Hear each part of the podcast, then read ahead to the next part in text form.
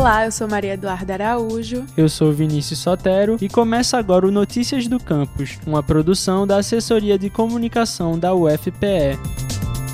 A marcha atlética é uma modalidade do atletismo originária das competições de caminhada que ocorriam entre os séculos 17 e 19 e foi elevada a esporte olímpico em 1908. O esporte é considerado por muitos uma das modalidades mais difíceis do programa olímpico na categoria atletismo, pois exige do atleta resistência, força, velocidade e técnica. E no dia 16 de fevereiro, a UFPE vai sediar a Copa Brasil de Marcha Atlética 2020 com um circuito de 1 km na Avenida dos Reitores. A gente conversou com Abraão Nascimento, presidente da Associação de Apoio à Pessoa Portadora de Deficiência, uma das organizadoras da Copa, e ele deu mais detalhes sobre o esporte. A marcha atlética consiste em você andar o mais rápido possível sem perder o contato com o solo. Porque se você perder o contato com o solo, você está correndo. Existem os campeonatos mundiais de marcha atlética, existem os Jogos Olímpicos, Jogos Pan-Americanos, Jogos Sul-Americanos, Circuito Mundial, que se chama de Challenge World Athletics. Então é uma competição em vários níveis. Existe a prova de 50 quilômetros, existe a prova de 20 quilômetros para o masculino e para o feminino, como distâncias oficiais, nas categorias principais no adulto.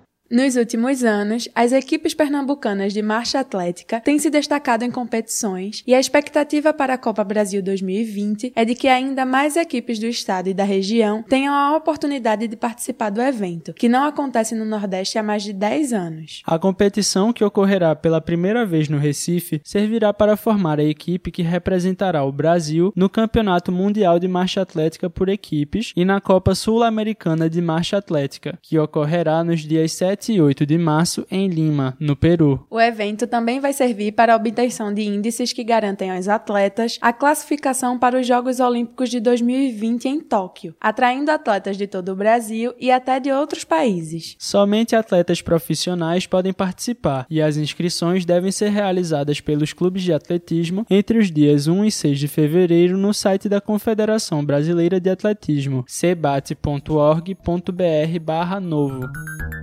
Acompanhe agora o que acontece na UFPE. Idosos diabéticos podem se inscrever no projeto de extensão do Centro de Ciências da Saúde, que oferece atendimento especializado. Mais informações pelo telefone 2126-7366. Você pode conferir essas e outras notícias no nosso site, ufpe.br/agência. A gente também está no Twitter e Instagram, arroba